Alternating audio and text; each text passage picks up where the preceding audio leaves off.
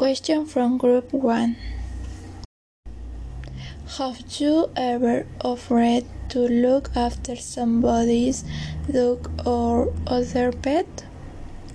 Um, no, I have never offered to take care of dog. I have only taken care of the one that belongs to the house. Um, do you think it, it is difficult to stay friends with an ex-boyfriend? No, but my boyfriend wouldn't allow it. Next, have you ever tried to learn something new and failed?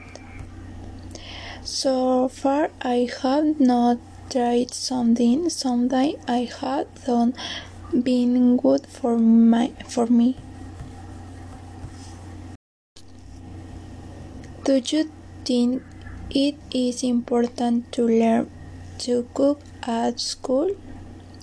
Um, it would be a good idea, and I feel like it will help the student, but that's one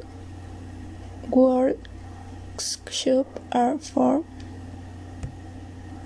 Um, how long do you usually spend deciding what to wear in the morning?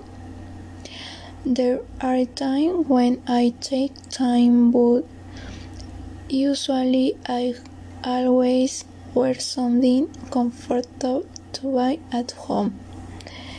Do you know how to change a wheel or car?